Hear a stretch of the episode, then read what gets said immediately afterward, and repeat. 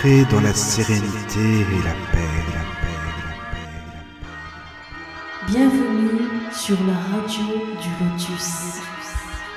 Bonsoir à tous, j'espère que vous allez bien. Michael le Lotus avec vous. Donc, je... Oh là, il y a du bruit à côté. Vous inquiétez pas, c'est normal. je ne suis pas tout seul. Heureusement d'ailleurs, c'est très bien. je suis avec Fadi. Bonsoir Fadi. Bonsoir Mickaël et bonsoir à toutes et à tous euh, sur la radio du Lotus. Alors il y a quelques éclats de voix. Oui, ça s'entend. Je vais aller me réfugier dans une salle. Peut-être que je vais me réfugier dans une salle. à Parce que tout à l'heure, je les entendais pas juste avant l'émission, mais là, ça y est, là, c'est bon. C'est parce qu'on est à l'antenne, en fait, c'est pour ça. Les, gens ça, veulent participer, en fin de compte, c'est pour ça. les gens veulent, participer. Bah attends, dis-moi un instant, euh, Mika, est-ce Oui. que, parce que là on part sur des grands éclats de rire, est-ce que là c'est plus calme? C'est un petit peu plus calme. Enfin, on les entend quand même. Hein. Mais bon, c'est pas D'accord, grave, t'inquiète pas. On sait que t'es bien entouré, au moins, euh, c'est bien. Oui, voilà, je suis, euh, je suis dans un très beau chalet euh, dans les montagnes suisses du Valais. Si tu D'accord. veux nous rejoindre, Christophe, moi, je vais me mettre un peu à l'intérieur. Il y a des chaises. Et, euh, et donc, du coup, donc, du coup, voilà, nous commençons une retraite de yoga et d'Ayurveda. Et alors, vous commencez, ça va durer combien de temps, alors? Comment ça se passe Quatre jours, quatre nuits. D'accord. Ah, c'est bien, ça. Et là, et vous êtes combien ça- On est neuf. Ah oui, c'est On pas est mal. resté quand même dans les, on est resté dans les, dans les limitations euh, légales euh, suisses. Ah oui, c'est vrai qu'il y a ça. Moi, j'avais zappé, ouais, c'est vrai. Et, euh, Ouais. et du coup, on est, euh, mais on est quand même très content de maintenir, euh, Mais c'est bien, de ça. maintenir un événement, d'être, d'être ensemble et, euh, et de pouvoir partager en fait un espace de. Oui. bah, Alors, j'ai une question à te poser par rapport à ça. Qu'est-ce que c'est que la différence entre Mhm. une retraite et un séminaire pour toi? C'est la même chose, c'est juste une dénomination. Alors dans le, dans le terme retraite, dans le terme retraite, il y a quand même, il y a quand même la notion de se retirer. Donc Oui. euh, d'éviter un petit peu les contacts extérieurs, les, les contacts extérieurs. Un séminaire, tu vois, il va plutôt avoir lieu euh, dans un hôtel avec, euh, avec des possibilités de divertissement, de contact avec d'autres personnes. Tandis que dans le cadre d'une retraite, en règle générale, on reste, disons, euh, entre, entre nous, entre les participants Oui. et les organisateurs, et ou euh, les instructeurs s'il y en a, ou les maîtres. Ou, euh, Et on va rester dans une espèce de bulle énergétique euh, définie. Ah, c'est intéressant, Avec, ça. euh, Ouais, c'est bah, très puissant surtout. Oui, j'imagine que ça très doit être puissant, Mm. Ça, ça permet d'explorer des, ça permet d'explorer des espaces euh, assez distincts à, à ceux qu'on a l'habitude d'explorer. D'accord. Ouais, mais voilà, ça change un peu. Et puis, c'est surtout que ça doit être une communion entre toutes les personnes, et, enfin, énergie, énergétiquement aussi, euh, qui sont, bah, vous êtes branchés sur la même longueur d'onde, forcément. C'est le même sujet, vous êtes, euh, vous vous connaissez bien. Donc, c'est vrai que ça doit être fort quand même, avec tout le monde. Exactement. Exactement. Et puis il y a, il y a à côté de ça le fait que, euh, il y a à côté de ça le fait que aussi tu es, euh, tu aies la possibilité de partager en fait, euh, disons, euh, sur ce sujet ou sur d'autres avec Oui. euh, tout un tas de personnes. D'accord. Ouais, ouais, ouais. c'est super intéressant. Franchement, euh, d'accord. Bon, bah écoute, euh, j'arrive, hein, euh, voilà quoi, pas de problème. Avec la radio du Lotus, on vient, euh, on va se joindre Dans à la vous. retraite, la Voilà. retraite yoga Ayurveda. Voilà. Ah mais oui.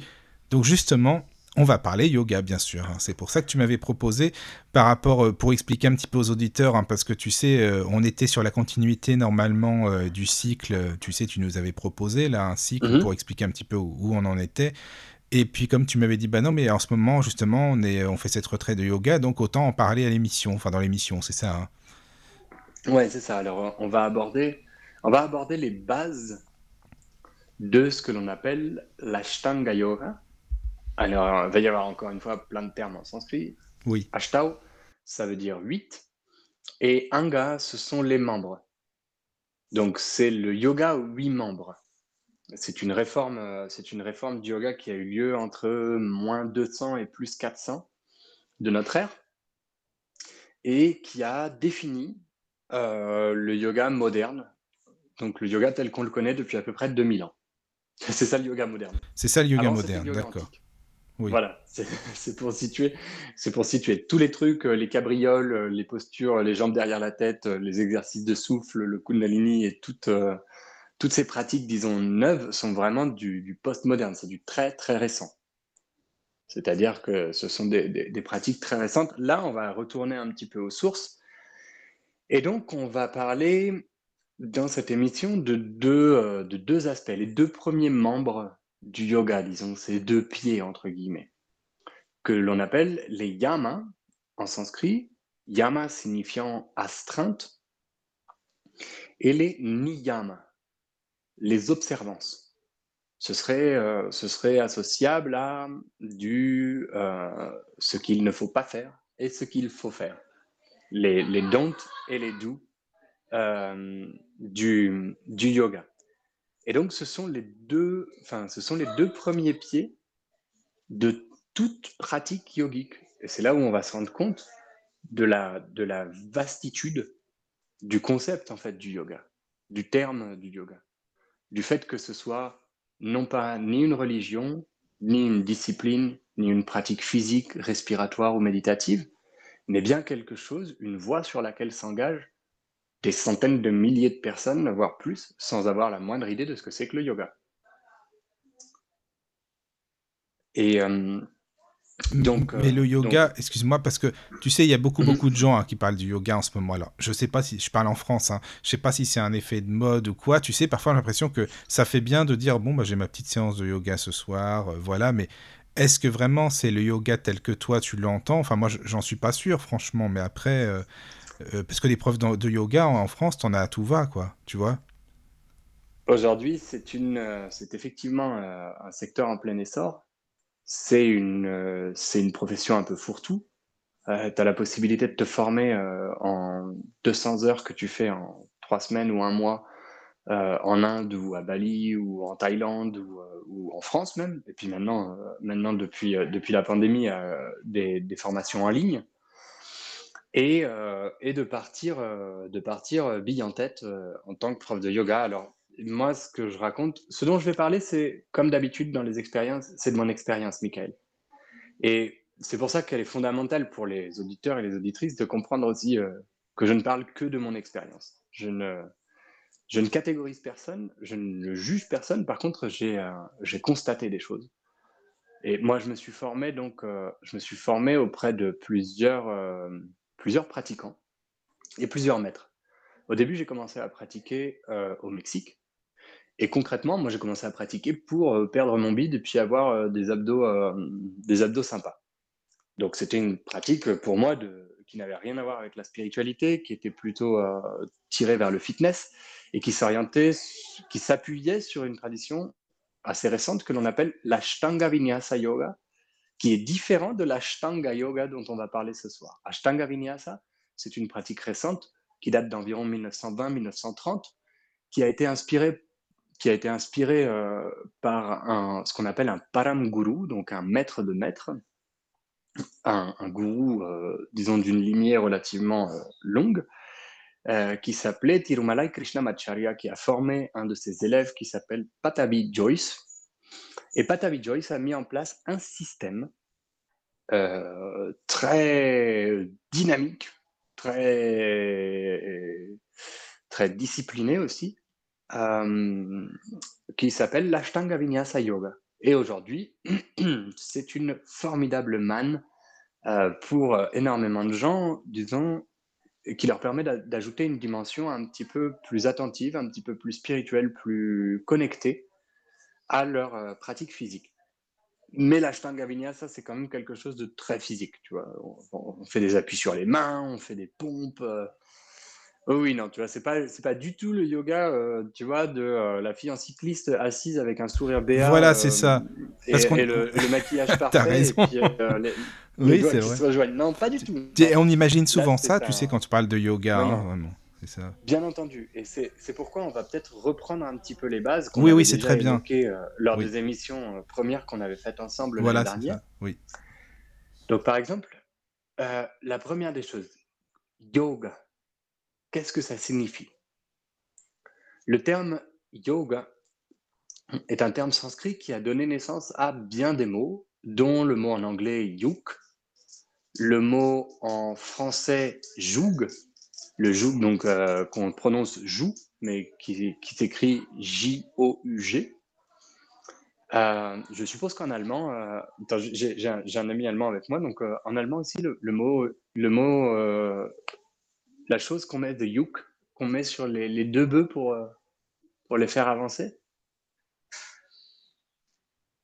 Non. Christophe sèche sur. Mais il me semble que aussi en allemand, ce mot-là, ce mot-là provient du, du terme sanskrit yoga. Yor. Yor, voilà. Yor qui, qui provient du, du, terme, du terme sanskrit yoga.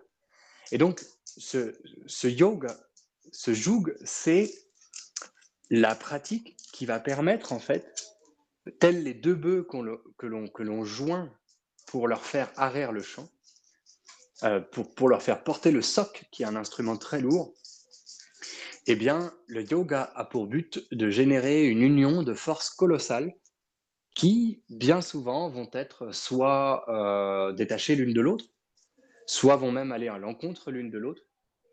Euh, ces deux forces colossales, on peut parler par exemple du corps et de l'esprit.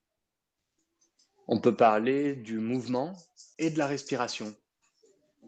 Euh, on peut parler aussi euh, du, côté masculin, euh, actif, positif, extérieur, et du, de l'aspect plus féminin, négatif, intérieur, passif des choses. Donc, là, j'emploie des termes qui sont qui ne sont pas euh, discriminatoires. On est en train de parler de, de, de, masculin et de féminin dans le, dans le sens large du terme, sans l'associer à un genre ni, euh, ni à une qualité. Hein. Et euh... donc voilà ce que signifie le terme yoga. Et comme, comme je te disais tout à l'heure, j'allais proposer, proposer un mantra pour ouvrir ça. Ce mantra, c'est le. S'il y, a des, y a des auditeurs et des auditrices qui sont intéressés par euh, le livre, livre qu'on peut trouver sous forme audio aussi, je suppose, euh, c'est euh, la référence, disons, ce sont les Yoga Sutras de Patanjali. Donc, euh, ça, si jamais il y a des personnes qui sont intéressées, elles peuvent envoyer un email et puis il y aura les références.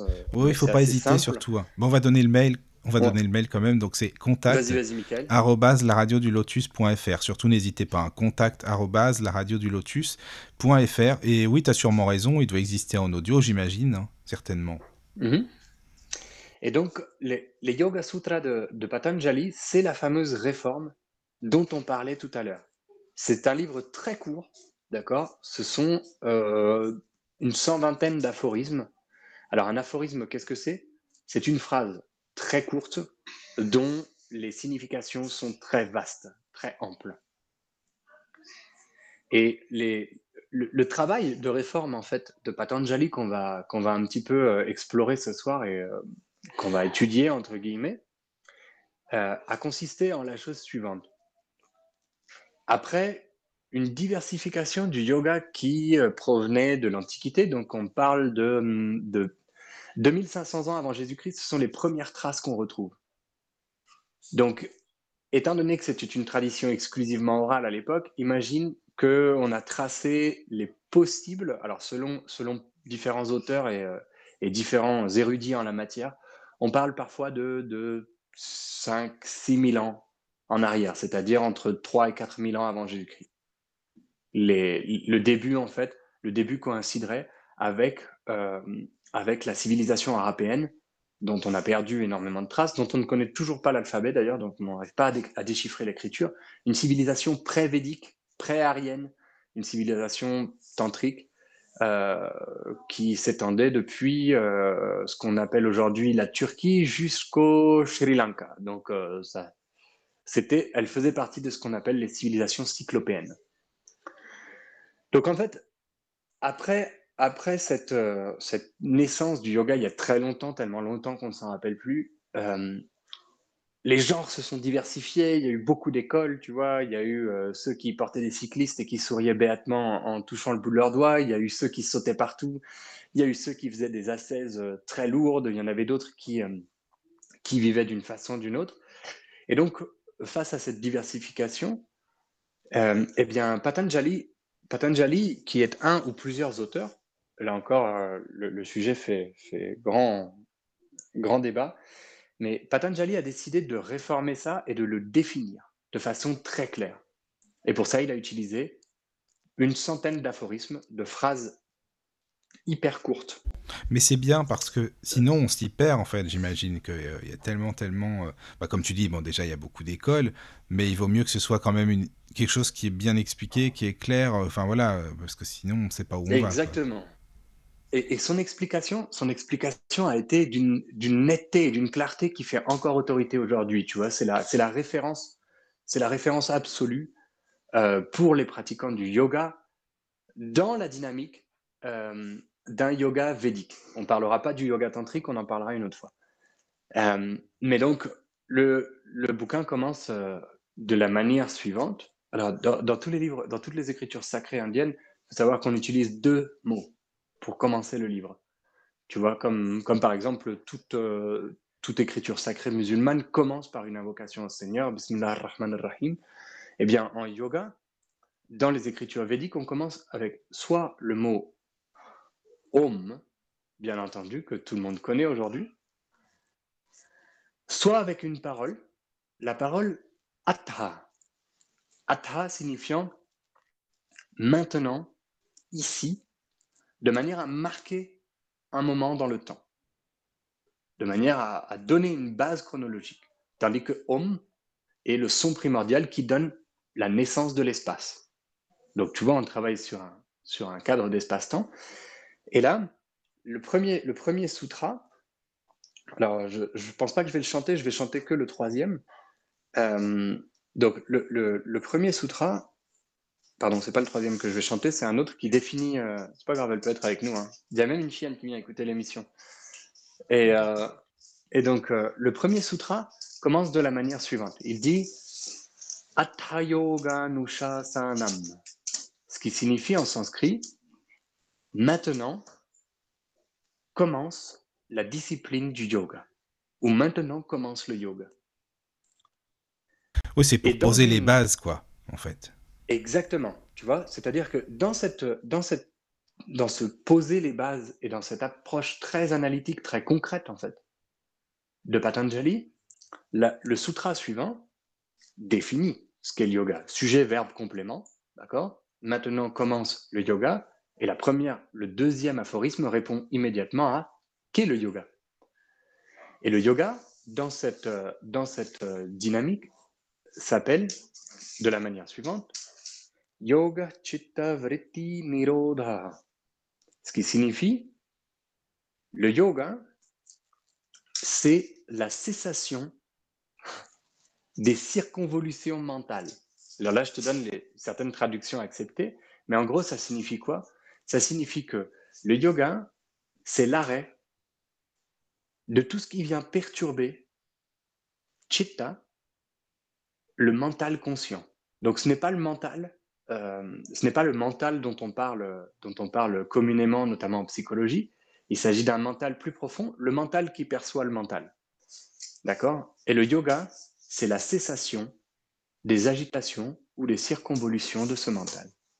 Le mot vritti en sanskrit, tu vois, moi il m'évoque toujours euh, vritti, il m'évoque un petit tourbillon, tu vois, dans l'eau, ou une volute de fumée qui tournerait un petit peu comme ça. Et donc voilà ce qu'est le yoga. Le yoga, c'est ça. Donc ce n'est sûrement pas de se foutre le pied derrière la tête. Bah non, c'est ça, pas du tout. béatement en, en regardant un mélange d'images du Bouddha, de Shiva et, euh, Ça, c'est ce d'un cerf à poil rose. Hum, c'est ça. euh, Ah non, tel pour, que tu euh, l'expliques là, c'est pas du en tout. fumant de euh, l'encens, euh, voilà, C'est ça. en fumant de l'encens dans une pièce où, où tout le monde, où tout le monde fait semblant d'être content. Voilà. Donc, le yoga, c'est une pratique qui vise justement à cet arrêt. Et de quelle manière est-ce que ça va se passer? Eh bien, le yoga est décrit de la façon suivante, et je vous propose de le chanter euh, par un très très joli mantra Ça, c'est bon, ça, avec plaisir. avec Ça, une shruti box. Ah, Est-ce que tu et peux puis ensuite, je expliquer vous explique Voilà, oui. ce que c'est la, ce que c'est la shruti box? Oui.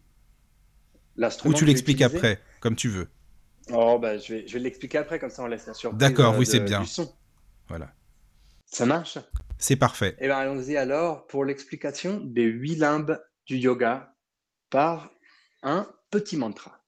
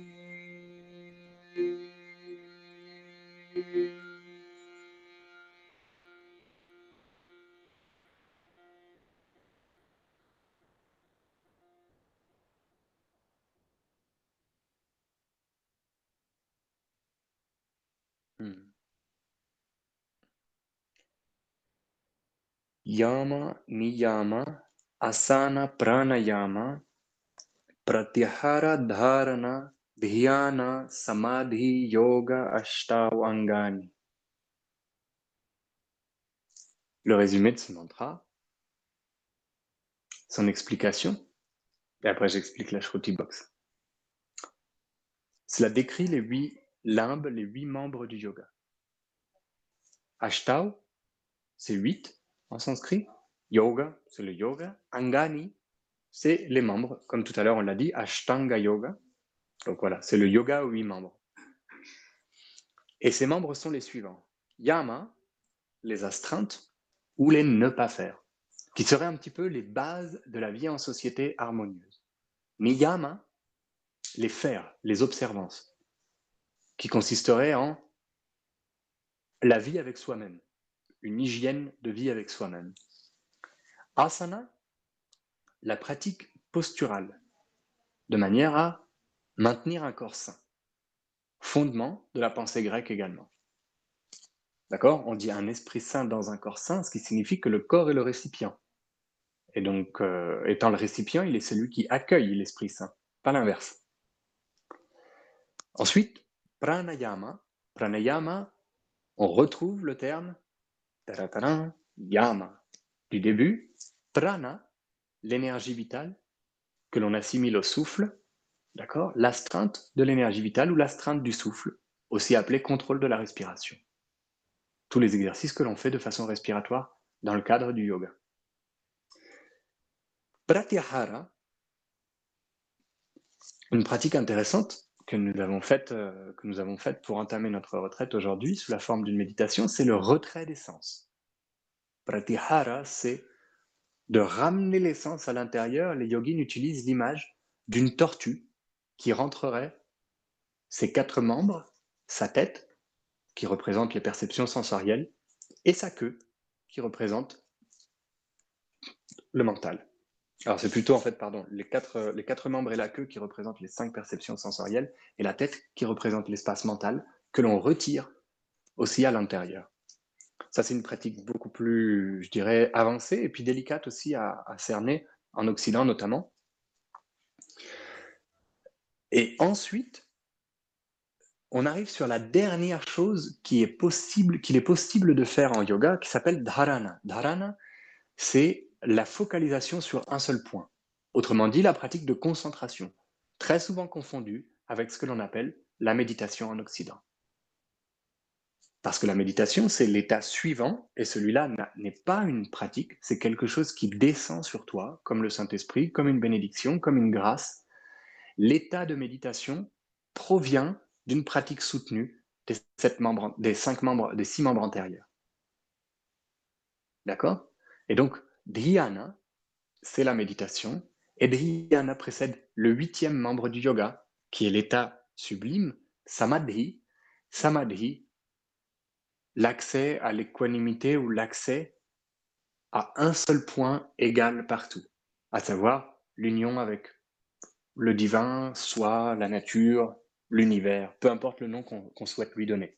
Samadhi est souvent aussi confondu à tort par les pratiquants, euh, disons un petit peu néophytes, tu vois, avec une espèce de fin, de fin finale, de point euh, terminal.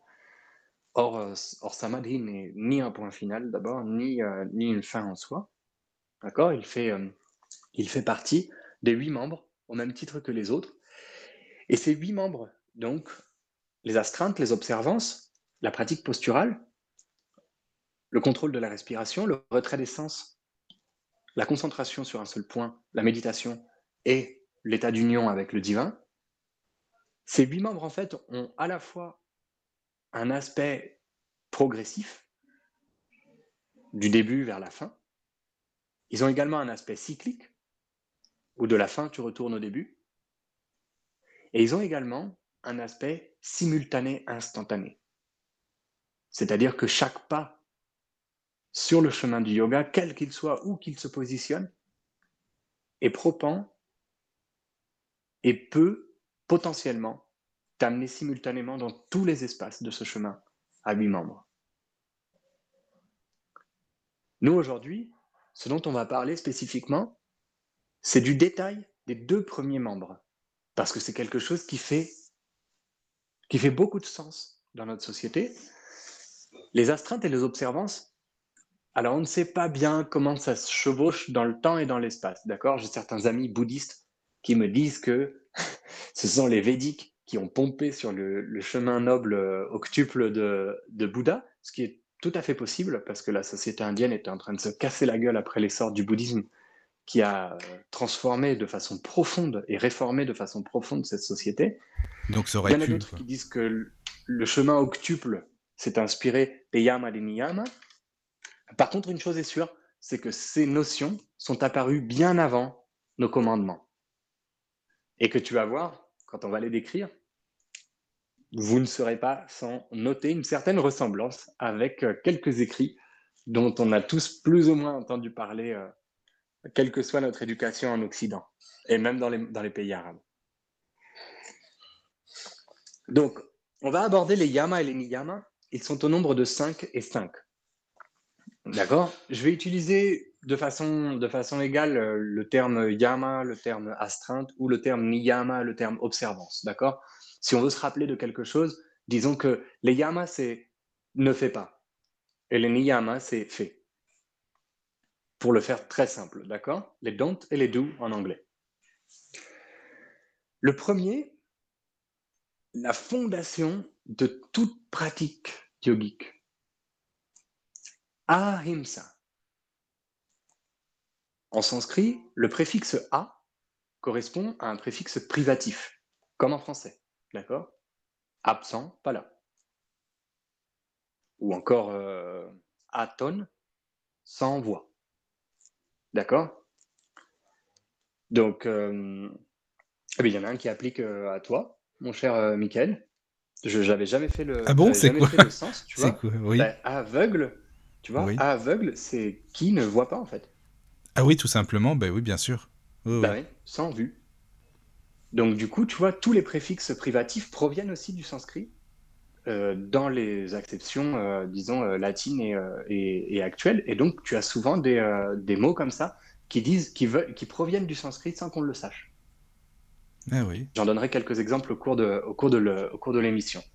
Et donc, du coup, ahimsa signifie sans violence. Himsa, c'est tout ce qui, tout ce qui est contraint, forcé, violent, qui va vraiment générer un stress euh, à l'intérieur. D'accord? Donc Ahimsa, c'est la fondation du yoga et c'est une fondation qui a été très, très, disons, euh, très reconnue dans le monde entier grâce à un personnage assez atypique de l'Inde, d'une Inde à cheval sur le moderne et sur l'antique, qui s'appelle le Mahatma Gandhi. Toute la pratique, toute la pratique de Gandhi se basait sur ahimsa, la non-violence. Il, il, il, a utilisé ce, ce principe yogique comme le fondement de la transformation profonde de l'Inde coloniale vers une Inde libre. Ahimsa, comment ça se pratique? Parce que tout ça, c'est joli les mots, tu vois, mais entre guillemets, on s'en tamponne le coquillard euh, tant que c'est pas applicable. Donc à quoi ça sert? Voilà, c'est ça, c'est la théorie. Ah, Mais après, il faut l'appliquer, t'as raison, pratiquer, ouais. Eh bien, eh bien, par exemple, dans une pratique yogique, comme celle que l'on fait actuellement dans le monde occidental, ahimsa, ça veut dire ne pas se violenter dans sa pratique. Et tu vas voir qu'on va avoir des différences très subtiles entre le fait de se motiver, entre le fait de se, de se proposer de devenir mieux, d'aller plus loin, de, de, de renforcer certains de ces, de ces traits de caractère et de diminuer certains autres. Il y a une différence très nette entre se motiver à devenir meilleur et se faire violence. Donc se faire violence déjà, fou, ce n'est pas yogique. D'accord? Si tu, si tu prends ta jambe et que tu tires comme un taré pour euh, faire passer le, le talon derrière la tête, pas yoga. Si tu retiens ton souffle comme un forcené, que tu ressembles à une pivoine avec une veine qui va exploser sur le front pour euh, soutenir un pranayama, ce n'est pas du yoga. Donc, euh, tu vois, si tu te fais violence en disant non, mais faut pas que je fume, faut pas que je fume, faut pas que je fume, faut pas que je fume, parce que maintenant je m'assois sur un tapis et il y a toutes ces jolies minettes avec, euh, avec leur tronche épanouie et que moi je dois pas fumer, et que tu te fais violence là-dessus, ce n'est pas du yoga non plus. Donc, Ahimsa, c'est le fondement de toute la pratique yogique et elle se base pratiquement exclusivement sur ce pied. Le deuxième, alors à moins que tu aies des questions ou des commentaires, hein, mais tu vois, de toute façon, comme je t'ai dit, Oui, oui, c'est t'inquiète cyclique pas. et, instantané et simultané, donc on peut revenir à tout ça. Oui, oui, on reviendra, oui, oui. Va y avoir, va y avoir, va y avoir des questions, c'est sûr et certain. Ouais, je pense, oui. Le deuxième s'appelle Satya. Satya, c'est le concept de véracité. C'est un concept qui est intrinsèque à toute pratique du yoga, qui constitue une base de l'honnêteté, d'accord Et disons du non-mensonge.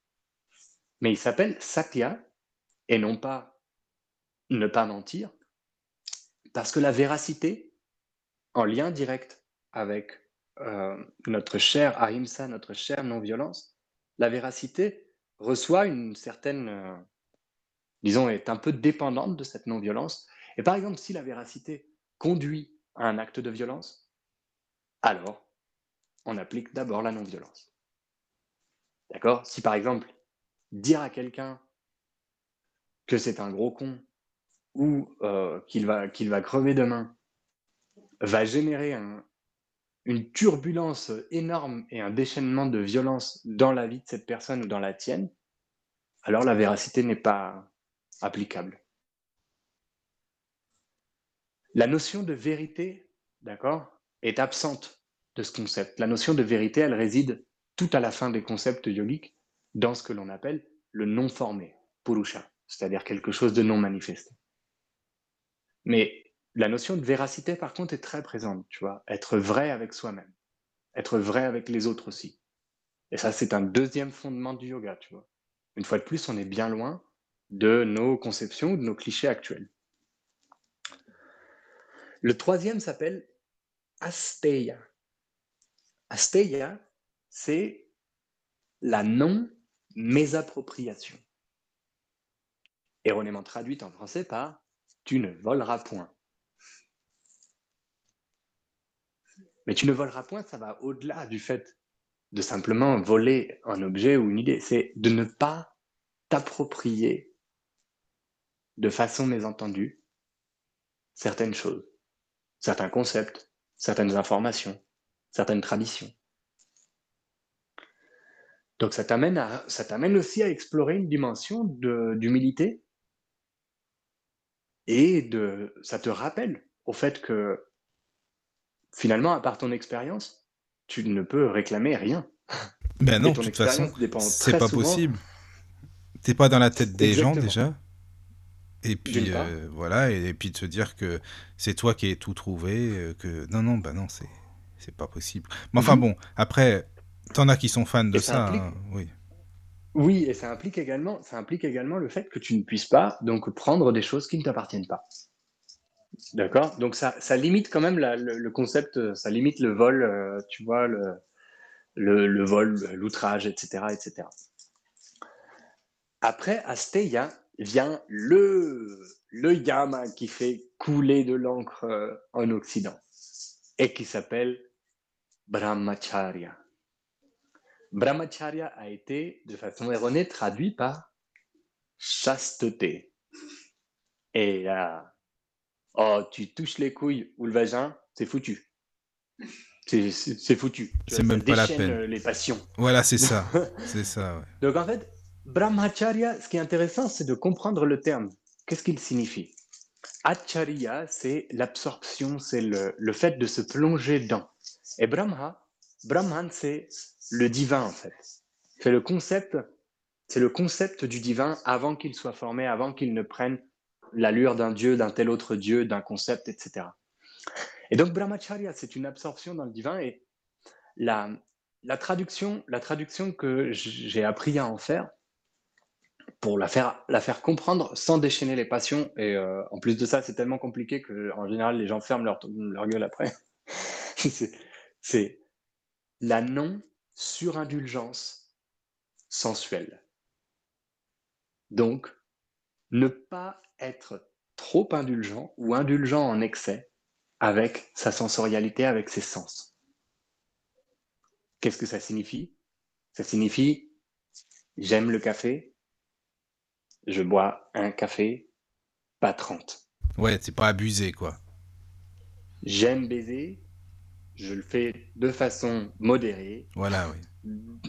selon mes, selon mes normes et selon mes critères avec une ou plusieurs personnes, mais sans devenir en fait, sans devenir l'objet d'une pratique, d'une conduite, d'un plaisir des sens, etc. etc. Bah après, c'est débridé, comme on dit, quoi.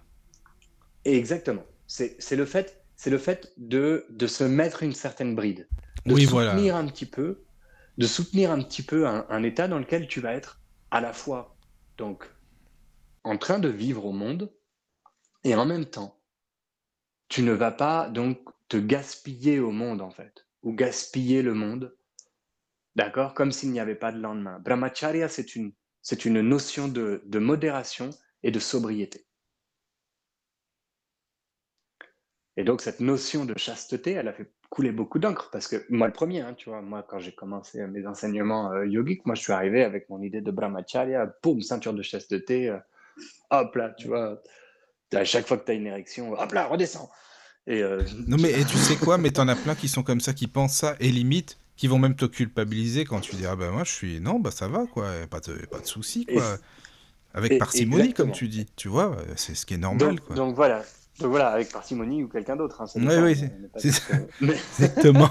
mais ce que je veux Ouais. Non, ce que je veux dire, Michael, exactement. C'est-à-dire que la notion, la notion a très rapidement été, euh, a très, tu vois, en, en Occident, on est quand même très friand des extrêmes. Moi aussi, moi le premier. Et donc souvent, tu vois, on prend quelque chose et on a besoin d'une structure hyper rigide, hyper, euh, hyper définie en fait, hyper euh, contendante. Et donc du coup, on a pris Brahmacharya. Alors Brahmacharya, tu dois t'absorber dans Dieu, donc tu dois faire rien, rien du tout d'autre. Plus le plaisir des sens. La cinquième, la cinquième yama, c'est euh, la dernière donc, des astreintes et ça s'appelle aparigraha. Encore une fois, il s'agit d'un préfixe privatif et c'est le concept de non-attachement. Alors, tu vois, c'est très différent du concept de détachement. Très différent. Parce que le concept de détachement signifie que tu as déjà attaché quelque chose et que finalement tu détaches, tu relâches, d'accord? Tu lâches prise sur quelque chose. Dans la pratique yogique, il y a une idée, euh, il y a une idée beaucoup plus simple. hein. C'est pour pas avoir à lâcher quoi que ce soit, bah, ne t'attache à rien déjà pour commencer. Donc, dans la notion de non-attachement, il y a une notion fondamentale, tu vois, qui nous renvoie sur Ahimsa, qui nous renvoie sur Satya, qui nous renvoie sur Asteya et qui nous renvoie sur Brahmacharya, sur les quatre, premiers, les quatre premières astreintes de non-violence, de véracité, de non-mésappropriation et de non-surindulgence des sens. À savoir, ne t'attache pas à quoi que ce soit, ni aux expériences, ni aux personnes, ni aux relations, ni à un concept, ni à un rituel. Finalement, Je comprends hein, ce que tu veux dire. Et puis bon, bah c'est, ça parle en fait, hein, évidemment, mais c'est difficile dans le sens que, bah tu vois, le cerveau, il aime bien être rassuré, il aime bien son petit confort, donc il est attaché à certaines choses, tu vois ce que je veux dire? Dans la, dans la pratique, dans la pratique du yoga antique, Michael, il faut savoir que, si tu veux, autant nous, on a cherché à aller sur la Lune, autant les Indiens ont cherché, eux, leur but, c'était pas d'aller sur la Lune, ni d'améliorer leur confort, ni d'avoir la communication instantanée, ou du moins pas par nos voix. Leur but à eux, c'était de se libérer de toutes les souffrances. Ah voilà, oui, oui, oui. C'est-à-dire que ça fait, ça fait 6000 ans que ces mecs-là bossent nuit et jour, avec des écoles, avec des moyens très sérieux, avec une recherche de pointe qu'aujourd'hui on commence à peine à découvrir grâce aux neurosciences et grâce aux scanners euh, cérébraux qu'on peut faire à certains méditants. On commence à peine à se rendre compte que ces types-là, en fait, déconnaient pas du tout dans leur, dans leur, dans leur délire. hein. Oui, oui. C'est-à-dire qu'ils sont allés très très loin, rechercher la libération absolue de toutes les souffrances. Et ils se sont rendus compte d'une chose, en, ré- en- en- en réponse à ce que tu disais, à savoir notre cerveau aime bien ces petites habitudes, ces espaces de sécurité. Ils se sont rendus compte que ces espaces de sécurité sont en vérité des espaces de contrôle, que ces Voilà. espaces de contrôle sont des espaces de contrainte, et que ces espaces de contrainte sont des espaces de violence et donc de souffrance. Eh oui, voilà. Eh oui, bah oui, non, mais ça, ça m'étonne pas. Par Et contre, Fadi, si tu veux, pouvoir- on, on peut faire une petite pause, si tu veux bien, hein, comme ça, et, et on entendu. revient, comme on fait d'habitude, hein, tu vois, si tu veux. Ben, écoute, c'est parti pour c'est parti pour le jingle et on arrive, oui. euh, après de toute façon Et on après- arrive sur les observants. Voilà, c'est pour ça. Alors, à tout de suite. À tout de suite, Mika. Entrez dans la sérénité et la paix, la paix, la paix, la paix. Bienvenue sur la radio du Lotus. Et nous revoici, nous revoilà, toujours avec Fadi. Recoucou Fadi. Toujours là Coucou Mickaël et, bonsoir à toutes et à tous. Voilà. Et puis, euh, je rappelle le mail, hein, comme on disait, Fadi, si euh, les auditeurs veulent poser des questions. euh, voilà. Donc, c'est le contact arobase laradiodulotus.fr. Voilà. Donc, n'hésitez pas, surtout. Et euh, là, on va passer, hein, comme tu le disais, Fadi, à la deuxième partie donc, euh, de l'émission. Et je te Sur laisse les poursuivre. observances. Sur les... Voilà, c'est ça. Alors avant de continuer, je voulais vous partager la- le, le commentaire d'une euh, d'une participante à la retraite Oui. qui, euh, qui, disait, qui disait que c'est euh, c'est intéressant mais que c'est beaucoup de concepts, c'est beaucoup de mots avec des mots en sanskrit. Avec... Le but, le but de, de l'émission, c'est pas forcément de venir euh, capter directement euh, l'essence euh, d'un d'un enseignement ou alors euh, tous les termes euh, ou tout le vocabulaire ou tout.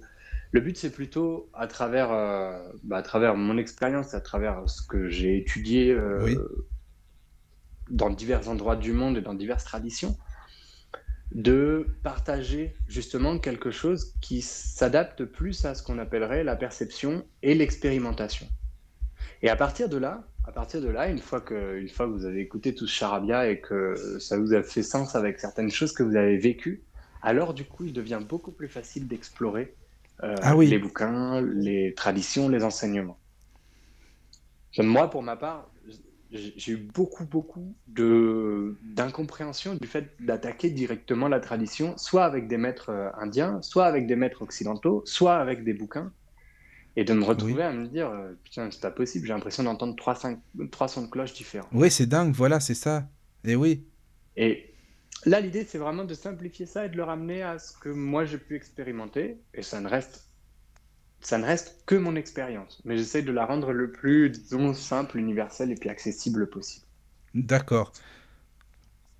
Alors Fadi, en fait, il y a un email d'une auditrice.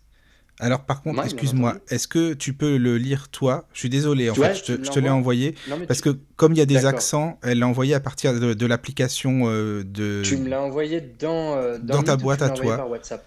Non, sur ton Dans ma mail. boîte à moi. Oui. Désolé, hein, parce que ce pas. en fait, non, il y a des accents. comme ça, Michael. On va faire comme ça. Et c'est Annick qui nous, qui écrit. Donc déjà, bonsoir Annick. Ben, J'espère que tu vas bien. Et puis merci de nous écouter. Ça fait bien plaisir. Voilà. Donc, euh, et puis merci d'avoir laissé un mail. Ah. Alors Annick, Annick, elle dit.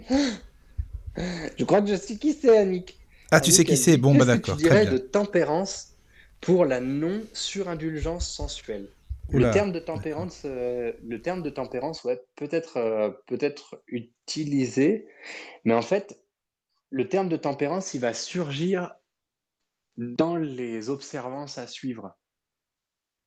Parce qu'on va le retrouver en fait dans deux notions suivantes qui vont être santosh, le, le- contentement, et tapara, le désir brûlant de devenir meilleur. Donc euh, le terme de tempérance euh, pourrait être euh, appliqué, mais je crois qu'il y a quand même un mais parce que le terme de tempérance ressemble plus à une observance qu'à une astreinte. Donc, euh, par contre, c'est une, bonne traduction. Elle est traductrice, Annick, interprète. Donc, euh, je verrai. euh, Enfin, je suis pas sûr, hein, mais je suis pas sûr que ce soit elle, mais si c'est elle, alors oui. Écoute, ben, on va poursuivre. On va poursuivre sur les, sur. Annick, si jamais c'est toi, Annick de Berlin, tu peux m'envoyer un message sur, sur WhatsApp et puis je saurai. Alors, mhm. Alors du coup, euh, niyama, les observances. Repartons sur ces concepts et allons voir peut-être comment est-ce que la tempérance, on va la trouver à cet espa- dans cet espace-là. Les observances, elles sont au nombre de cinq également. D'accord? La pratique du yoga vraiment se veut le plus simple et le plus concise possible. Tu vois, Patanjali, dans son, dans son travail formidable de, de concentration et de, de, de réduction, en fait, a fait vraiment de l'essentiel. Et le premier concept, la première observance à mettre en place dans le chemin du yoga, de l'ashtanga yoga, s'appelle saucha ou shaucha. C'est le concept erronément traduit de pureté ou de purification. Ça voudrait plutôt dire le nettoyage ou le fait de se maintenir propre. Saucha.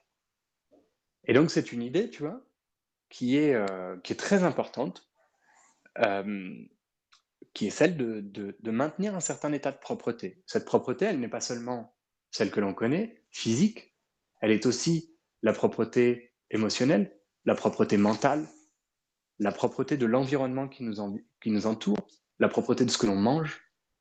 Dans le yoga, il est fondamental de faire extrêmement attention à tout ce que l'on va absorber. Et quand on entend absorber, on ne parle pas uniquement de la nourriture aliment- alimentaire, Oui, on parle pas que de ça. par l'intestin grêle et par le gros côlon. On parle également de tout ce qu'on va absorber, les sons que l'on va assimiler, les mémoires que l'on Les va odeurs, tout. les quoi. films qu'on va regarder, les odeurs qu'on va, qu'on va prendre, la musique que l'on va écouter, etc., etc., sont tout autant de choses qu'il est fondamental de nettoyer à un moment ou à un autre et de purifier, de manière à être disponible à d'autres choses et de manière à se connecter sur certaines fréquences, d'accord, en sachant que c'est quelque chose aujourd'hui de su et de reçu. hein. Un environnement violent va en règle générale générer de la violence, de la tristesse, de la contrition.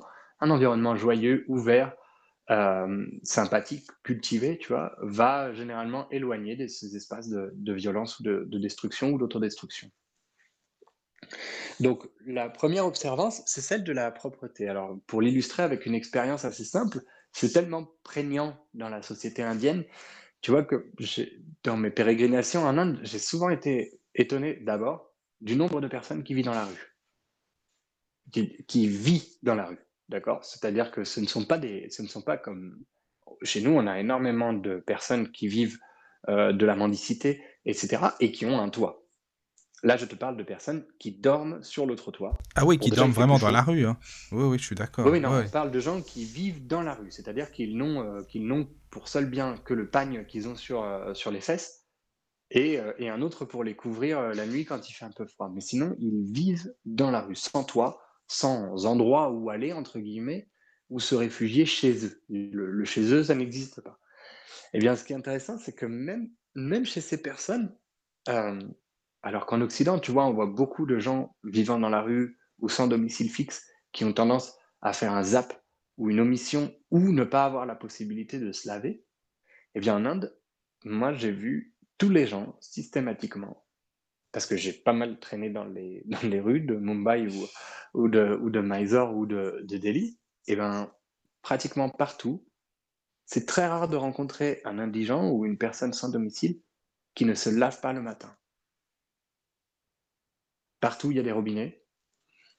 Euh, partout, il y a la possibilité de se passer un coup de flotte euh, sur la tête. Et donc, euh, c'est quelque chose que tu vois de façon très régulière, un peu partout en Inde. Ah oui, alors que là, c'est complètement différent, quoi. Ça, c'est sûr. Ouais, chez nous, il y a un abandon, tu vois, aussi de la, de la personne, en fait. Oui. Une fois que le, une fois que le, foyer a été, euh, a été euh, disons, perdu, il y a aussi une, perte de- de- d'estime de soi. Et, euh, et c'est marrant parce que ce concept de Saucha, tu vois, on le retrouve parmi les observances fondamentales. On le retrouve par, par exemple dans des expériences qui ont été menées aux États-Unis, en Angleterre, en Allemagne, où, où des personnes se sont proposées pour faire des, des coupes de cheveux et des coupes de barbe gratuites pour les sans domicile fixe. Et un des résultats de cette expérience, ça a été que ces personnes-là, instantanément, d'abord, se sont senties mieux, se sont, se sont senties, en fait, de, vouloir réintégrer une société, se sont senties moins exclues et ont décidé aussi d'observer d'autres, euh, disons, d'autres comportements. Euh, et, parmi, les, parmi vraiment les trucs qui ressortent, c'est ça, c'est de me sentir, euh, de me sentir propre.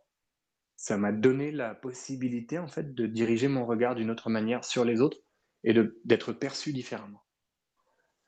Donc la première observance, tu vois, elle concerne cette propreté physique, bien entendu, bien entendu, mais celle qu'on oublie souvent, notre hygiène, notre hygiène mentale, notre hygiène émotionnelle, notre hygiène psychique ou spirituelle. Et l'hygiène environnementale, bien entendu. hein. Donc tu vois, ça, rejoint aussi le mythe, ça rejoint un mythe très, très répandu, euh, le, mythe, des filles d'Esculape, la divinité incarnant la, médecine euh, chez les Grecs, tu vois. Et donc ces deux filles, euh, hy- hygiénées et panacées, dont je parle très souvent dans les cours de yoga, de méditation, dans le- les ateliers. D'accord? Hygiénée, c'est la meuf un peu, euh, tu vois, un peu passe-partout. Personne la mate, d'accord? Panacée, elle est, c'est la bombasse, elle a euh, elle est, elle est très prépondérante, elle prend toute la place. Panacée, personne n'arrive à tenir la route avec, hein. Elle est, elle, est- pas vivable, hein, concrètement. Hygiénée, c'est la femme en fait avec laquelle tu veux vieillir. Et donc Hygiénée et Panacée sont toutes deux des, figures très importantes dans la vie de tout un chacun. Mais bien souvent, dans notre société actuelle, tu vois, alors je suis navré si jamais euh, je vexe Kim Kardashian, d'accord, mais d'accord, des, des, des, personnalités comme Kim Kardashian, d'accord, qui sont principalement constituées de seins et de fesses et de chirurgie esthétique, euh, bah, représentent un petit peu ce, cet engouement pour la panacée, l'allopathie, l'allopathie à 100%, tu vois, le Mais médicament attends, uniquement. excuse-moi, excuse-moi, Fadi, mais elle existe vraiment? Elle est... Ou c'est un mythe? Enfin, elle existe vraiment ou c'est. euh, Panacée, panacée, Oui. c'est un, panacée et hygiéné, c'est un mythe. C'est un Mais mythe, un hein, mythe voilà, qui- on est d'accord. Ouais, c'est Ouais, c'est- c'est une métaphore qui, qui représente, euh, qui représente vraiment la société actuelle, à savoir Oui, oui. tout le monde se rue sur la panacée. Tu vois, on parle de panacée aussi, c'est devenu un terme générique en français pour dire quelque chose qui résout tout, quelque chose qui est insupérable, tu vois, c'est la panacée.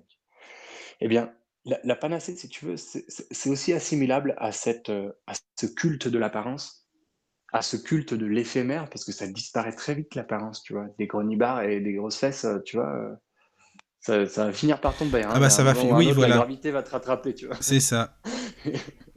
et, donc, euh, et donc, si tu veux, la panacée, c'est aussi cette, cette notion, moi je l'associe beaucoup avec l'allopathie qui prime sur toutes les autres médecines qui ont fait leur preuve pendant des milliers d'années avant, à savoir de travailler uniquement sur des médicaments qui vont résoudre un problème, un symptôme, tu vois, sur la chirurgie à tout prix, etc. etc. Ça, c'est une panacée. Alors, loin de moi l'idée de nier la nécessité de la panacée, d'accord? Quand tu es vraiment dans la merde, que tu as une tumeur grosse comme un ballon de foot qui te sort par les oreilles, c'est cool qu'on arrive à te l'enlever d'un coup sans que tu meurs. D'accord? Mais par contre, se résumer à ça en termes de santé, c'est être aussi bête et méchant que, euh, même les pieds, ils sont pas aussi bêtes et méchants.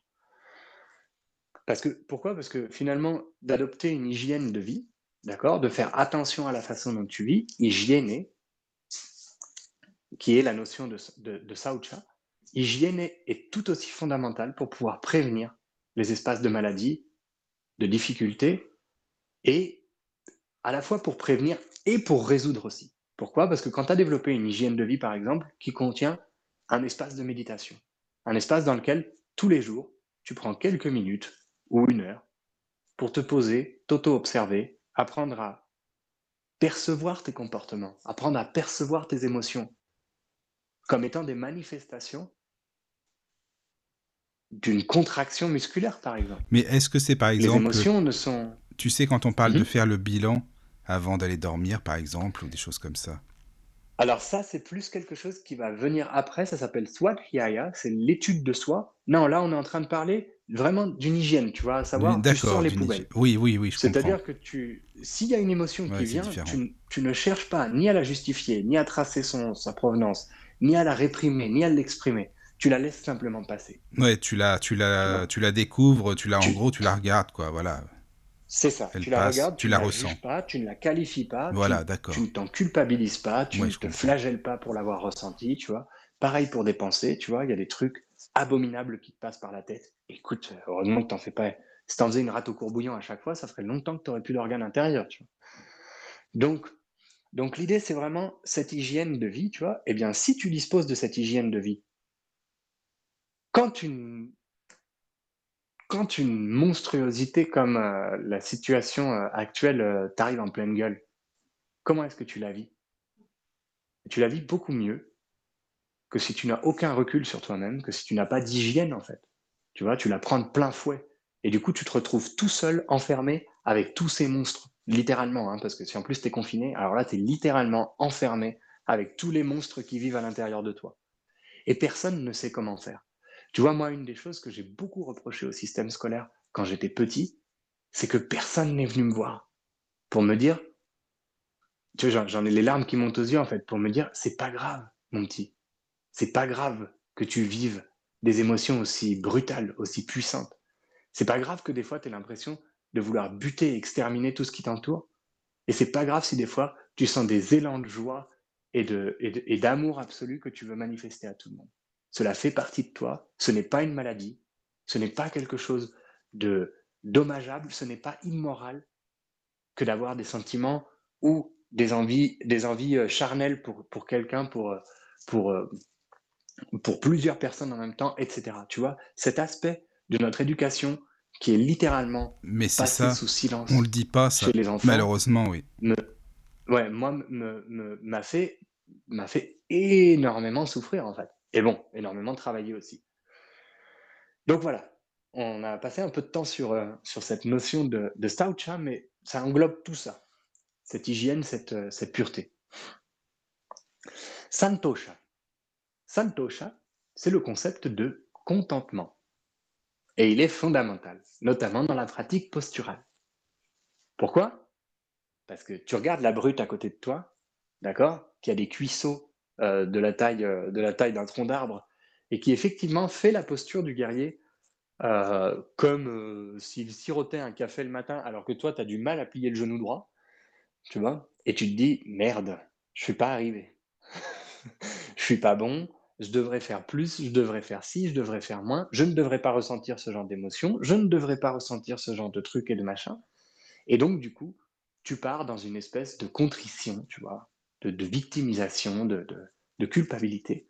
Or, Santosha, c'est tout le contraire, c'est d'apprendre à être content de l'endroit où tu es aujourd'hui. Même si cet endroit, même si cet endroit, tu patauges dans la merde. D'avoir, d'avoir un instant de recul en se disant, attends deux secondes, fondamentalement, si je patauge dans la merde, c'est que je suis vivant. Tu vois, si j'ai mal ici, c'est que je ressens quelque chose. Et si je ressens quelque chose, ça veut dire que je suis vivant. J'aime beaucoup, une citation de Victor Hugo qui dit Pire encore que de, n- que de mourir, c'est de ne pas avoir le droit de vivre. Ça rejoint aussi un petit peu notre situation. Attends, euh, Nathalie me disait la Covid aussi. Ah bah c'est ça, c'est vraiment ça, quoi, Donc, euh, exactement. La Covid aussi, c'est même très mais bien. je sais que je mets de l'eau, je sais que j'apporte de l'eau au moulin de bien des gens. C'est pas Ah le oui. de la soirée, mais Non, non, mais t'apportes de l'eau à mon moulin un- aussi, à la radio aussi, donc c'est bien comme ça. Mais, mais tu vois, mais c'est un concept, c'est un concept aussi qui nous fait dire, eh bien, c'est très bien comme c'est là. Tu vois, c'est très bien comme c'est. On a l'occasion d'explorer plein d'espaces, tu vois. Des espaces où on n'est pas d'accord, des espaces où c'est la merde partout, tu vois, des espaces où, où on a l'occasion de voir, tu vois. On a l'occasion de voir chez certaines personnes une notion de réflexe qui s'est ancrée depuis un an, un an et demi. On a réussi à nous faire sentir que la proximité de l'autre pouvait être dangereuse. Tu vois, encore mieux qu'avec le terrorisme, encore mieux qu'avec les connards à la longue barbe, encore mieux qu'avec euh, la peur de, de, de, je sais pas, du, du, du, communisme, du capitalisme, la chasse aux sorcières, tu vois. Boum, un petit virus qu'on voit même pas. Et, tu, et on, a développé, on a développé une xénophobie formidable sur la planète, tu vois. Alors moi, je trouve ça génial. Moi, perso, je suis très content. Je trouve ça génial parce que de façon à équilibrer ça, tu vois, c'est sûr et certain. Il va falloir un élan d'amour, de, de, de, proximité et de et d'ouverture, au moins aussi fort que ça, pour pouvoir, pour pouvoir contrebalancer l'effet de, de, cette, de cette situation. Et une partie du secret réside dans Santosha. Une partie de ce secret réside dans la capacité d'être content de vivre ce que tu es en train de vivre là maintenant. Et celle-ci, elle vient, tu vois, elle vient justement tempérer, on parlait de tempérance avant, le troisième niyama, la troisième observance, qui s'appelle tapaha ou tapas. Je dis pas souvent tapas parce qu'en français, tapas, tout le monde a envie d'aller bouffer un, un petit, euh, un petit pruneau entouré de lardons. Ah, c'est pas pareil. Euh, ça, c'est sûr. tu m'étonnes. mais enfin, c'est très bon aussi, mais c'est pas pareil. Quoi. Le, le terme tapara est aussi utilisé pour cette observance qui décrit en fait le feu brûlant à l'intérieur de soi pour s'auto-surpasser, tu vois, pour devenir meilleur, pour améliorer sa pratique posturale, tu vois. Si, tu es content d'être dans ton guerrier, qui ressemble plus à une chaise qu'à un guerrier, eh bien, tu te dis, je vais quand même faire l'effort d'aller un peu plus loin, sans te violenter, toujours en référence au yama et au niyama intérieur, toujours en faisant face. Est-ce que je suis véridique? Est-ce que je suis pas en train de me comparer? Est-ce que je ne suis pas en train d'essayer de m'approprier le corps d'un autre? Est-ce que mon corps est d'accord avec ça? Est-ce que je suis pas en train d'être trop indulgent avec ma, mon envie de Et donc, du coup, tu reviens à ça et tu découvres ta para, c'est-à-dire le saint désir de devenir meilleur. Et ça, c'est ce qui permet d'alimenter les deux derniers, les deux dernières observances qui nous mènent tranquillement vers la fin de, notre émission aujourd'hui. Les deux dernières observances, c'est celle dont tu as parlé juste avant, qui s'appelle faire le bilan, que l'on appelle swat Soit, c'est c'est le mot en sanskrit qui a donné le terme soi ou self en anglais. D'accord? Soit SOI, en, sanskrit, ça s'écrit SVA ou SWA. Et donc, Swadhyaya, Dhya, tu vois, on le retrouve aussi dans Dhyana, la méditation, c'est s'observer soi-même. Et cette observation, elle est assez importante parce qu'elle te permet de tirer des conclusions. Cette fois-ci, c'est une observation dans laquelle tu ne vas ni réprimer, ni, ni valoriser quelque chose, mais simplement t'observer. Et tu vas prendre 5 minutes par jour, c'est ce que recommandent les, les, traditions, disons, ou c'est ce que m'ont recommandé mes maîtres au début, de ne pas être trop porté là-dessus au début, parce que ça devient quelque chose de quotidien et de permanent pratiquement par la suite, mais ça ne doit pas être forcé, ça ne doit pas être contraint, ça ne doit pas devenir un objectif de plus. Swadhyaya, c'est une étude durant laquelle, pendant quelques minutes, tu vas simplement observer comment est-ce que je me suis comporté aujourd'hui? Est-ce que j'ai fait ça en réaction à ça? Est-ce que j'ai été vexé par une personne? Est-ce que la présence d'une personne m'a motivé à faire quelque chose que je n'aurais pas fait si elle n'était pas là? Est-ce que j'ai essayé de plaire à quelqu'un? Oui, mais pour faire ça, il faut avoir un minimum d'humilité, quoi. Parce que si tu as de l'orgueil, tu risques pas de le faire grand. Enfin, Exactement. Et c'est pour ça que tu trouves soit Yaya, tu parles d'humilité, tu vois, mais moi je parlerais simplement d'objectivité à un moment. C'est-à-dire d'avoir la capacité de se considérer comme un objet et de pouvoir faire un retour sur soi. Et donc, Swat Hyaya, en fait, c'est un espace dans lequel, effectivement, tu parles d'humilité, c'est quelque chose, tu vois, d'assez fort, Mika, parce que c'est le, c'est l'avant-dernier des yama et des niyama. C'est l'avant-dernière des observances. On ne te demande pas de faire ça au début. Au début, on te demande de ne pas être violent envers toi-même, d'être le plus vrai possible, de ne pas voler, de ne pas prendre ce qui ne t'appartient pas, de ne pas être trop indulgent avec tes sens, de les tempérer d'une certaine manière, de ne pas t'attacher. Ensuite, d'être euh, prône à te purifier, à te nettoyer, d'être d'être content de là où tu es, d'avoir toujours le désir de devenir meilleur et enfin de t'observer. Et une fois que tu as fait tout ça, alors culmine la plus belle des choses, tu vois, arrive le summum de la pratique quelque chose que je trouve merveilleux. Dans tout ça, tu vois, qui est comme une grande ironie en fait, comme une grande autodérision de la part de la tradition. Et le dernier des niyama, la dernière observance, s'appelle Ishvara Pranidhanani. Ishvara, c'est le Seigneur. Le Seigneur en tant que non nommable. D'accord? On a souvent tendance à croire que l'hindouisme est une religion polythéiste. Or, c'est vrai et en même temps c'est faux. C'est-à-dire qu'avant tous les dieux existe un concept qui s'appelle Ishvara, le Seigneur. Il n'a ni nom, ni forme, ni attribut. Il n'est ni bleu, ni rouge, ni vert, ni à une trompe, ni à une hache, ni à un trident, ni rien du tout. Ishvara, c'est le concept d'Ishvara Pranidhanani, c'est le fait de s'en remettre pleinement à Dieu. Mais tu sais, même les, les chrétiens ou autres disent ça. On, on dit que c'est celui qui est simplement Dieu. Il n'y a rien d'autre, celui qui est, et puis point. On ne cherche pas à, à, lui donner un nom ou quoi. Et celui, et, et, celui auquel on va s'abandonner. Oui, c'est ça. Tu vois? Voilà. Celui oui. en fait auquel, une fois que tu as fait, une fois que tu n'as pas fait toutes les choses qui, devaient, qui ne devaient pas être faites, une fois que tu as fait toutes les choses qui devaient être faites, eh bien, te rappeler d'une chose, tu t'en remets à Dieu. Tu as fait tous les efforts qu'il était en, en, ton pouvoir de faire. Mes amis ici présents ont tenu toutes les missions et maintenant sont crevés, tu vois, et ils s'en remettent au Seigneur à travers un bon plongeon dans les bras de Morphée. Exactement. Donc en fait, le, le, concept, tu vois, arrive à point nommé, mais ce n'est pas un, ce n'est pas une finalité, tu vois. Ce n'est pas la première chose qu'on te demande.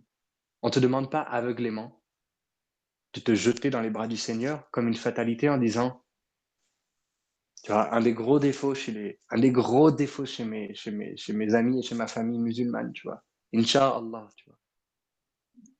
Tu leur dis, demain matin, on a rendez-vous à 8 heures, Inch'Allah. Mais non, attends deux secondes, là. Qu'est-ce qu'il a à voir, lui? Tu vois? Je te dis, toi, rendez-vous 8 heures, pas lui.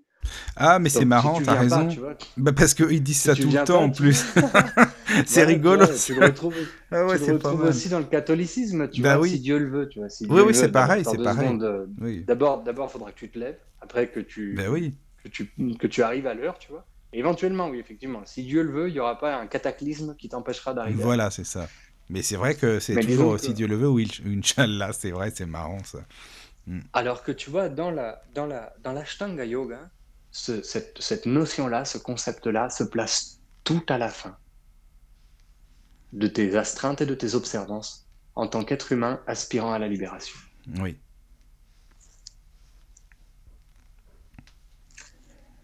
Donc voilà pour, euh, pour, notre, pour notre soirée, euh, Mika, sur les yamas et sur les niyamas. Je ne sais pas si tu as des questions. Ben là, non, pour moi, c'est bon. Euh, bah, je suis content qu'il y ait eu un mail en tout cas. Et puis si des auditeurs, bah, euh, comme d'habitude, hein, Fadi, s'il y a des questions, euh, si les auditeurs m'écrivent, je te transmets les messages comme d'habitude. Hein, ça change pas, voilà. Ou, Bien entendu. Ou sur la page. Ouais, ou, et puis si, vous voulez plus d'informations, moi je vais vous laisser voilà ma, ma page. Oui, voilà. Ma page web et et puis s'il y a besoin de références, je vais les citer les unes après les autres. Donc la, la, page web du projet que que je soutiens actuellement s'appelle manayoga.fr. M-A-N-A-Y-O-G-A.fr. On retrouve aussi sur, cette, sur, cette, sur la première page du site web Mana Yoga, il y a toutes les émissions euh, qu'on a faites ensemble, euh, Michael, et dont je te remercie beaucoup. Ah, tu les as mis euh, Qui se trouvent. Ouais, ouais, tous les liens des, des, podcasts, ils sont tout à la fin en fait.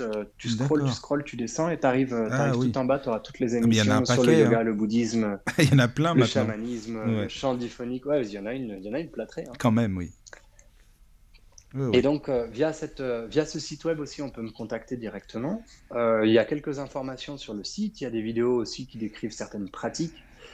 Il y a une chaîne YouTube, Mana Yoga France, sur laquelle il y a quelques micro-pratiques aussi de, de, yoga. Et puis, là, principalement, je me suis appuyé sur les Yoga Sutras de Patanjali. Donc, Yoga Sutra, donc c'est yoga et sutra, c'est S-U-T-R-A, parfois Oui. avec un S, parfois sans. Euh, Patanjali, ça s'écrit P-A-T-A-N-J-A-L-I.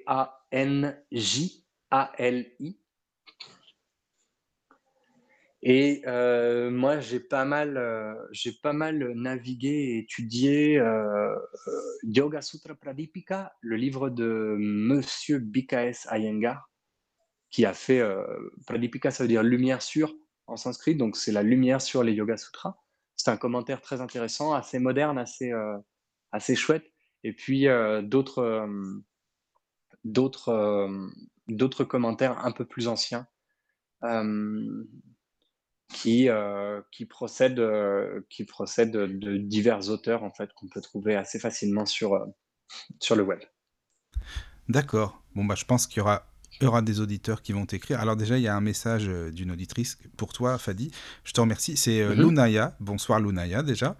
Euh, bah, Mhm. c'est une auditrice qui nous connaît depuis deux semaines, hein, qui connaît la radio du Lotus euh, il n'y a pas longtemps, qui dit euh, bah, Fadi, merci beaucoup et qu'elle aime bien ta manière d'expliquer les choses. Donc voilà, bah, c'est sympa, ça fait plaisir. Ouais, avec plaisir. Avec plaisir. Et, et c'est vraiment quelque chose que, que je considère fondamental, en fait. D'essayer de décomplexifier et de, de rendre, de rendre moins difficile à entendre certains concepts qui peuvent paraître euh, soit réservés à certains érudits, soit à des ça. philosophes. Mm, c'est une Non, certaine non, élite, quoi, trucs- comme on peut des trucs dire. très simples, en fait. Mm. Très simples et très terre à terre, tu vois. C'est Ouais, essentiel, bien. ça. C'est bien de Sinon, l'expliquer. Sinon, ça ne sert à rien, en fait. Bah Sinon, non. tout- toute la philosophie, toutes les pratiques ne servent à rien. Moi, c'est ce que je dis souvent, tu vois, que tu, que tu te, que tu te mettes un panache de plumes entre les fesses et, et que tu Oui. danses autour d'un feu, ou que tu fasses des pratiques d'ascèse hyper sérieuses, ou que tu chantes des mantras, ou que tu, euh, ou que tu guérisses avec l'aide des licornes, des anges ou, euh, ou des tarots, tu vois. Si ça te rend pas un meilleur être humain, en fait, c'est vain et futile. Ah oui, mais alors, t'as raison, enfin, je suis d'accord avec ce que tu dis, mais alors, va le dire à beaucoup de monde, je peux dire que parfois ça va pas passer, quoi. C'est ça. Parce que, Exactement, euh, tu sais, de faire le travail sur soi, euh, euh, ça prend euh, beaucoup plus de, enfin, de temps, mais déjà, euh, de, faut de la volonté, euh, il faut quand même, il y a beaucoup de choses. Donc, c'est vrai que c'est plus fun de faire des petites séances de temps en temps, un coin du, tu danses autour d'un feu, tu vois ce que je veux dire, mais sans travailler sur Mhm. soi-même, quoi. Alors que, ouais, je suis plus euh, dans l'humain, c'est-à-dire euh, la réforme intime, comme on peut dire aussi, voilà. Et j'aime beaucoup ce terme, Michael. Je vais te le piquer d'ailleurs. Ah bah vas-y. C'est parfait, mais je l'ai piqué à un ami, donc t'inquiète pas. C'est Ouais, bon, mais ça. tu vois, cette notion de, cette notion de réforme intime, et on y retrouve, on y retrouve des concepts clés des yamas et des niyamas qu'on a étudiés sur, la, la- le- par exemple, le, le contentement et le, le désir brûlant d'être meilleur, à savoir, d'une certaine façon, d'abord être content de soi, être fier de soi, tu vois, sans Oui. nourrir un ego surdimensionné, sans être euh, prétentieux, tu vois, ou orgueilleux, mais simplement être fier de ce qu'on est, où on est. Si t'as pas de motif de l'être, alors à ce moment-là, bah, pose-toi des questions Oui, si c'est ça. appuie-toi, appuie-toi là-dessus et conserve quand même l'humilité, tu vois, d'avoir la capacité, enfin, je conserve quand même l'humilité de, de, toujours, euh, de toujours trouver des espaces d'apprentissage avec tout le monde, tout le temps. De toujours avoir un important. espace d'autodérision aussi. De toujours se moquer de soi, de toujours se faire, se faire un petit peu, euh, se faire un petit peu de, de, de l'un et de l'autre, tu vois. Un Oui, petit oui. câlin, une tape au cul. Mais c'est bien, oui, ce que tu dis, parce que surtout dans le milieu de la spiritualité, mes amis, il faut bosser un peu là. Moi, je vous le dis, hein, pour Ah les ouais, personnes non, qui écoutent. Moi, en plus de ça, tu vois, les mecs ultra sérieux, là, ils sont casse-couilles. hein. Ah ouais, mais vraiment- vraiment, ils sont casse-couilles. Et déjà, en fait, ils, enfin, ils font pas la moitié de ce qu'ils disent. Tu sais, ils sont tout à la fois. Ils sont guérisseurs, ils sont magnétiseurs, ils sont médiums. Ils font tout, quoi. Au moins, c'est bien. Comme ça, ils sont polyvalents. Enfin, bref. non, c'était mon petit coup de gueule, excusez-moi. hein, Mais bon, euh, il y en a non, tellement. non, mais t'as bien raison, t'as bien raison de pousser le coup de gueule, Michael. Je, je te comprends tout à fait, je te rejoins sur, euh, sur certains de ces, de ces aspects. Voilà. En tout cas, Fadi, encore une fois, un merci parce que c'était une, une super émission, une bonne soirée et vraiment, euh, ça fait toujours plaisir. Donc, euh, Eh ben, je pense que tu nous et- reproposes le mois prochain la suite, je pense, non Alors, soit la suite sur le yoga, soit euh, la partie de renaissance spirituelle, mais on la laissera peut-être la renaissance spirituelle pour l'été, et du coup, on terminera sur le yoga avec les pratiques plus intérieures. D'accord, on peut faire ça alors. ça va. Mais la renaissance spirituelle, oui, j'espère, j'y tiens. J'espère que tu le feras aussi. euh, oui, comme tu le dis. Oui, oui, été. on le gardera pour l'été, ça sera la dernière émission. Voilà, ça marche, on fait ça alors. C'est parfait. Eh ben écoute, super. Mika, je te remercie. Moi, je Bah, remercie mes deux vaillants compagnons de ce soir, euh, Carmen et Christophe, qui ont tenu jusqu'à Et qui étaient là quand même. hein. On les a pas beaucoup entendus, mais ils sont là. Voilà. Et puis, euh, et puis bah, je te souhaite une excellente Bah, nuit. pareil. Et je souhaite une excellente nuit à toutes les auditrices, à tous Et les puis moi, je te dirais bonne retraite euh, aussi, un spirituel, voilà, euh, surtout. euh, voilà. Et, Mhm. et à très bientôt. Super. Merci. Salut. Salut. Entrez dans la sérénité et la paix, la Bienvenue sur la radio du Lotus.